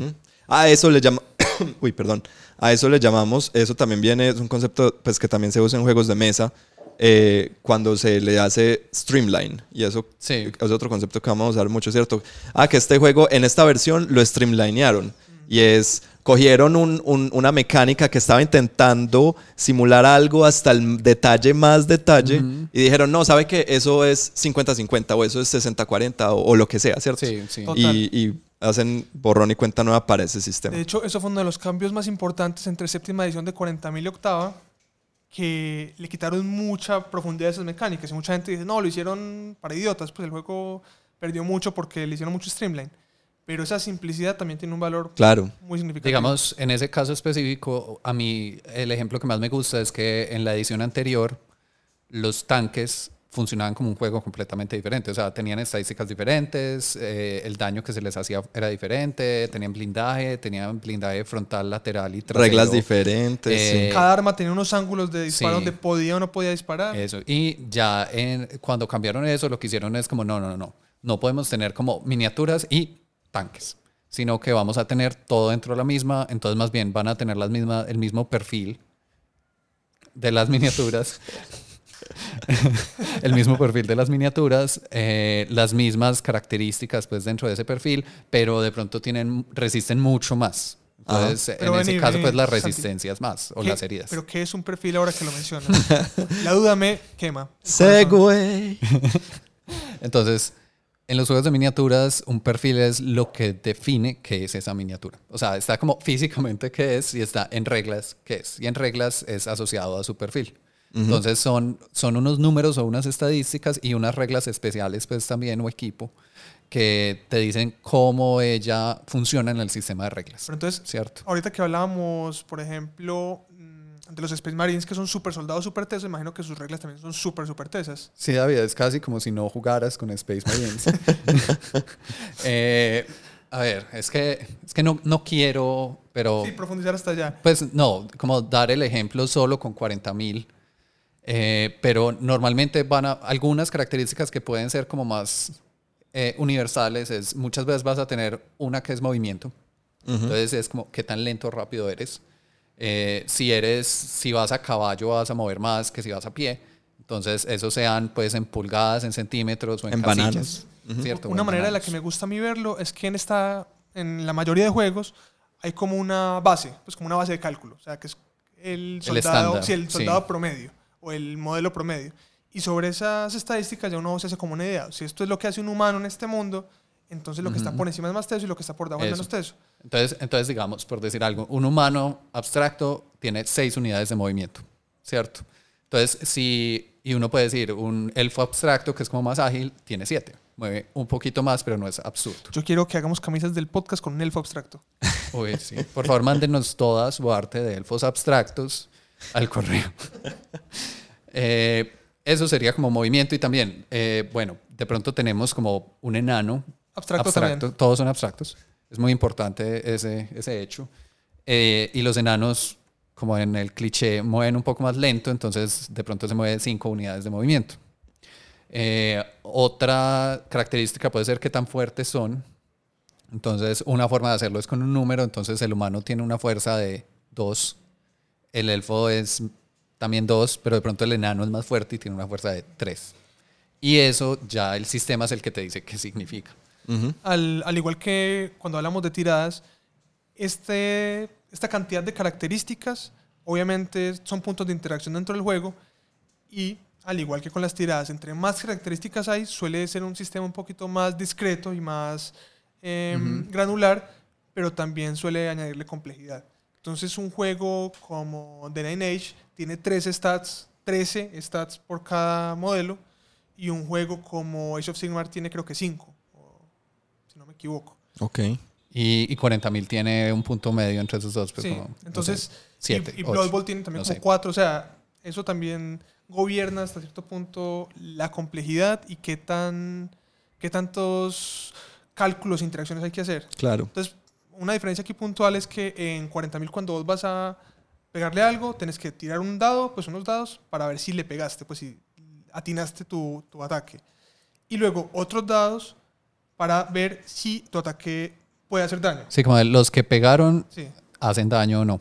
Entonces, hasta ahí pues todavía falta más tiradas, pero dejémoslo ahí por ahora. Ese, esa tirada para hacer daño depende de un cálculo que hago entre cuánta fuerza tengo yo y cuánta resistencia tienes vos. Eso es una tablita, uno se la sabe de memoria, pero bueno. Pero es un punto de complejidad. En Age of Sigmar, que busco hacer un tris más simple, la tirada para impactar siempre es un número fijo y la tirada para herir siempre es un número fijo. O sea, el, en Age of Sigmar No hay es- comparación de es igual de fácil pegarle, pues hacerle una herida a un, no sé, a un gigante que a un goblin. Entonces, se pierde un poquito de fidelidad en la abstracción, pero pues se gana mucho en, en, en Streamline. Simplicidad. Pues como positivamente Sí. simplicidad. Eh, entonces, además de, de esos numeritos pues que hacen el perfil, que van a variar de juego a juego, de, en, en Gaslands, por ejemplo, tienen que ver con eh, cuánto resiste el carro, algo así. Y todos los carros mueven con las mismas plantillas, entonces no es como, ah, no, tengo un Alfa Romeo apocalíptico y tú tienes un bus. No. Eso no funciona. Yo así. quiero el bus. Obvio. Si es apocalíptico, si no, no. Ajá. Y lo pintamos de la Barbie. la Barbie apocalíptica. Eh, furiosa. bueno. Eh, entonces va a tener como estadísticas que sean relevantes en ese juego específico. Otro tema que muchas veces tienen los perfiles es como reglas especiales de, de esa miniatura. Entonces, si yo estoy representando un personaje en especial que, no sé, Es muy inspirador. es muy inspirador y la gente lo ve y llora, entonces tiene una regla que es la gente me ve y llora y esa regla dice que hace. Entonces de pronto los que estén cerquita tienen algún efecto, no sé, ¿cierto? Eh, y pues hay ese tipo de efectos, hay efectos que no solamente son reglas especiales de las miniaturas, sino que son de área, pues que dicen como a una distancia de esto pasa tal cosa. Entonces es como, puede ser eh, un elemento de escenografía que dice a los que estén a 5 centímetros de este elemento sufren una herida cada turno porque eso está en llamas, no sé. O, Porque se inspiran. sí, o po- porque se inspiran y uno La inspiración es dolorosa. Es dolorosa.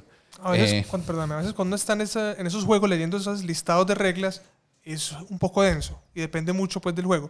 Pero hay muchas veces que reglas que ponen en miniaturas no son realmente reglas pues para jugarse, sino como para darle algo temático. Sabor. O sea, igual existen pues y funcionan, pero vos te pones a mirar cuándo las vas a usar y es como nunca. Pues si en juego no se van a ver. Pero hay veces que esos elementos están ahí es como para darle un poquito más de lazo al modelo y a las reglas con la parte narrativa. Por ejemplo, una bobada en Infinity hay una regla que se llama tropa religiosa. Entonces la facción que yo tengo en Infinity tiene todas, se llaman órdenes militares de Panoceanía, son órdenes religiosas, y todos son tropa religiosa. ¿Y qué hace eso en términos pues como de juego? Es muy poco útil. O sea, creo que no es una cosa que uno usa nunca. Pero sirve para uno identificar, claro, es que ellos son, son una orden religiosa. Entonces tienen una regla que importa. Muy rara vez, pero importa. Eh, díganos en los comentarios qué tanto sí importa la regla De religiosa. hecho, tiene un uso bastante... bueno.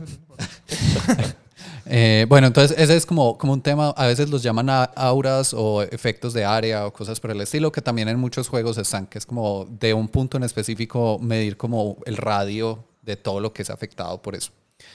Eh, en los perfiles, otra cosa como que es parte de muchos de estos juegos, de pronto incluso no tanto en, en los de Games Workshop, pero tenemos estados. Hay juegos que importan mucho los estados, entonces es como que, ah, no, Arkansas. me hirieron, entonces que yo esté herido, eso tiene, no solamente es como le bajo un numerito pues del perfil, sino que ya pego menos y es un estado que yo tengo que es estar herido. O no me puedo mover tanto. Sí, o me estoy quemando, soy un barco y me estoy quemando. Eh, ya no me puede coger un mecha para pegarle a otra gente. o aquí haciendo el multiverso de línea de visión. Eh, o de pronto tengo que pasar un turno para quitarme ese estado y hasta que no lo haga pasa algo malo. Entonces son como, pueden ser como tokencitos o marcadores que se les van poniendo o cosas que se van anotando en una hoja que o en la aplicación. tienen consecuencias en las reglas pues, del juego, en el sistema de juego. Eh, volviendo al ejemplo de Infinity, Infinity tiene millones de estados, pues exagero, pero no tanto. O sea, vos puedes estar paralizado, inmovilizado, que son cosas distintas, inmovilizado 2, que es distinto, inmovilizado 1. Eh, puedes tener varios- Inmovilizado vos. puedes tener varios tipos de veneno y todo eso tiene efecto en reglas, no solamente que estés sufriendo pues como daño por turno. Entonces esos juegos que de pronto hacen abstracciones un poquito más menos obvias también son muy interesantes, pero de nuevo, el precio es la complejidad. La cosa es que a veces eso, pues que hayan esas reglas especiales, uno agradece que, pues que sea una sección aparte del, del libro de reglas, ¿cierto? Como déjeme leer las reglas básicas y luego yo veré cuáles de esas reglas especiales me leo y cuáles no, ¿cierto? Yo me leeré las de mi ejército y las tuyas, pues la verdad yo soy perezoso, entonces yo espero que vos me las expliques y yo te creo que me estás diciendo la verdad. Pues porque yo no me quiero, no sé, soy yo pensando en este momento como leyendo el libro de reglas, como que me daría pereza leer todas esas reglas. Sí, Y justamente, pues como la gran mayoría de juegos modernos se alejan un poquito de esas cosas que te obligan a memorizar muchos eh, datos puntuales, como qué hace esto, esto, qué hace esto, esto, porque ese tipo de cosas pues son engorrosas. Bueno, y eh, otro, otro tema que de pronto no hemos tocado y lo hemos mencionado un montón de veces es el tema de unidades.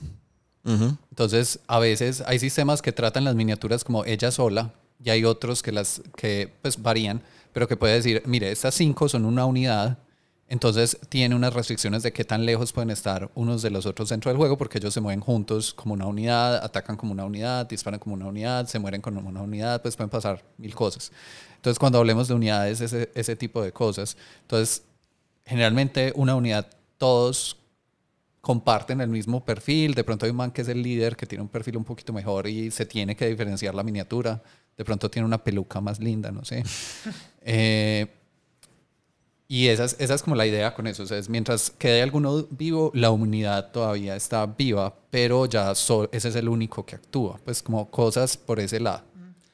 Eh, en los diferentes juegos hay también diferentes mecánicas. Por ejemplo, eh, muchos juegos que son así de movimiento más libre, como dice Santi, te ponen a mantener cierta coherencia. Coherencia es como esa distancia máxima entre, entre los modelos de una unidad. Hay otros juegos que te obligan a mantener las miniaturas alineadas o a una distancia mínima o máxima. O, por ejemplo, juegos como de Rank and File que te obligan a tener todas las miniaturas filadas en un Cuadrado, En un sí. cuadrado, sí.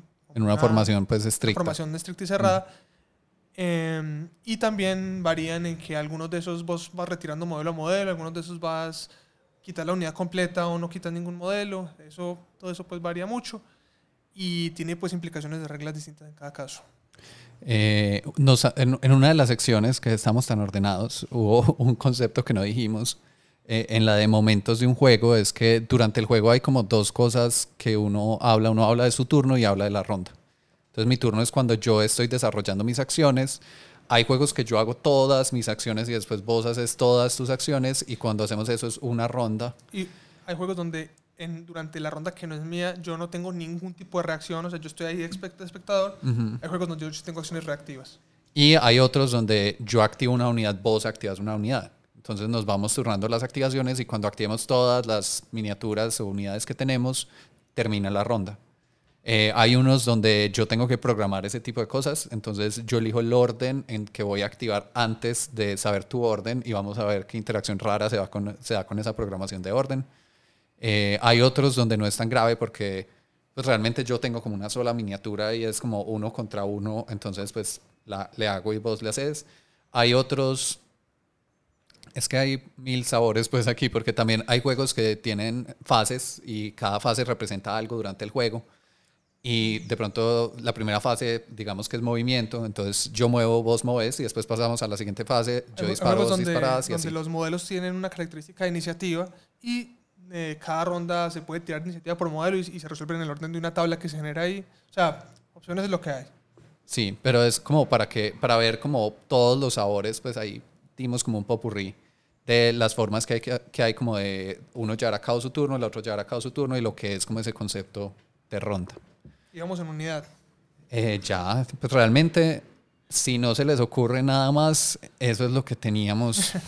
No, pues la aclaración que normalmente los héroes y las miniaturas que son una sola miniatura también se consideran que son una unidad. Eso es un Pues eso es- depende del juego, pero sí. No, pues en la gran mayoría sí, es cierto que puede que no. Pero, y lo otro es que en la gran mayoría de juegos también, valga la salvedad, eh, las miniaturas se consideran que están... Vivas y te quieren. Esto su- suena muy estúpido, pero pues es, es importante. Se considera que las miniaturas están dentro del área efecto de sí mismas. O sea, en muchos juegos hay cosas que emiten una aura o que tienen habilidades que... Sí, lo que dijimos de área de efecto. Y normalmente eh, una miniatura se beneficia de sus propias auras. Normalmente. Yo inspiro tanto que me inspiro. Eh, sí, yo pues como para concluir es, me gusta mucho este episodio porque ya nos vamos a adentrar en los próximos episodios a hablar específicamente de cómo jugar Algunos algunos juegos, juegos, ¿cierto? Eh, entonces es muy importante que ojalá que este ayude y sea un, un- un capítulo súper introductorio a los siguientes, de manera que no se pierdan cuando, cuando digamos la ronda va así, el turno va así, la escenografía es de esta, el despliegue es primero esto, la lista se arma de esta manera, etcétera, etcétera, pues unos conceptos súper básicos que probablemente suenan pues como bobos y, y- y- y obvios, pero muchas veces cuando ya uno arranca a hablar de juego eh, como tal, uno, eso, esos conceptos, si uno no los Sí. tiene muy claros, uno se pierde. Igual intentaremos pues estar pendientes porque eso es como parte de lo que queremos como línea de visión de cuando hablamos de pronto en ese lenguaje un poco más especializado, si vemos que nos estamos metiendo mucho pues devolvernos y explicar un poco las cosas, pero para cuando no lo hacemos, pues esa es la idea pues de este capítulo. Siempre pueden venir y escuchar esta hora y 40 minutos. de mini episodio. Estoy muy ansioso de nuestro próximo capítulo sobre Cartoffel Krieg en todo caso. Este episodio me deja con muchas ganas de, de grabarlo y pues... Ya saben, pero ustedes saben que si uno cultiva sus propias capa- papas, son más poderosas. Obvio, Obvio. yo tengo las mías ya ahí en el, en el balcón, Yo también. esperando. David, ya sembraste tus papas. no, el yo- especial de yo, Kartoffel yo Creek, ya mandé a traer de, de Rusia unas que son meta. Ah, bueno. papas vodka. Eh, también quería hacer un comentario que creo que lo hablamos pues en el primer capítulo, pero eh, pu- con la retroalimentación después del lanzamiento del podcast y todo esto, que es que vamos a tener episodios como este en los que hablamos en general de juegos de miniaturas y cosas que aplican a todo, entonces conceptos básicos, de pronto vamos a hablar de hobby, modelismo, de pintura, de arte, mil cosas, eh, el cielo es el límite. cómo las miniaturas tienen que ver con el gobierno de Trump Cállate, en esta coyuntura.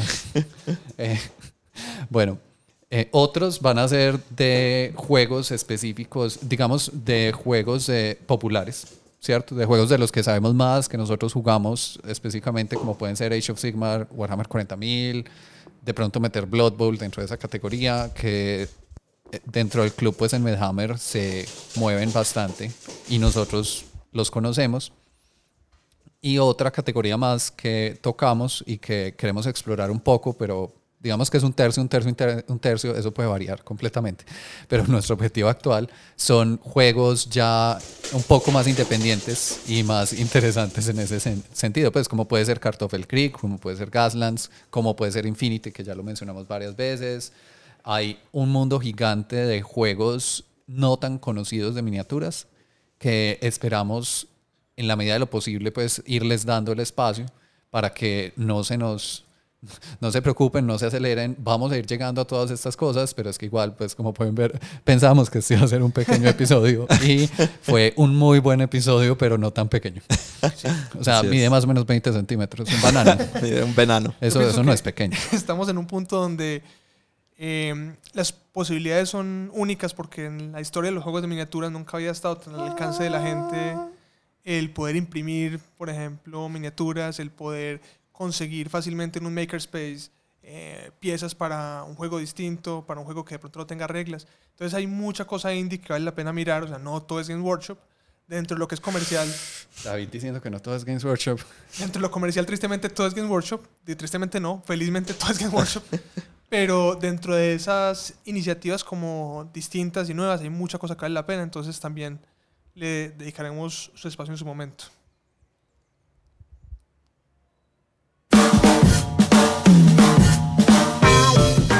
Bueno, ese fue nuestro capítulo de hoy. Mini capítulo. Mini capítulo. So, es, es, es mini como en conceptos. No, nada, todo fue Maxi. Eh, gracias por escucharnos. No olviden, si no lo hacen, seguirnos en nuestras redes sociales, ldb.podcast en Instagram y Facebook. Eh, también seguirnos en donde sea que escuchen podcast. Eh, estamos presentes pues, en las plataformas. Nuestra página es lineavision.simplecast.com. Eh, dennos likes, dennos amor. Suscríbanse, por favor. Eso es muy importante. Y retroalimentación. Todo lo que les guste, lo que no les guste. Eso, los queremos mucho y pues también invitarlos, si les gusta este tipo de contenido, pues escuchen La Mesa, nuestro podcast amigo que trata de sobre juegos de mesa y como su rol en la cultura. Yo soy Santiago, Yo soy David. Y yo soy Andrés. gracias a todos, chao. Chao.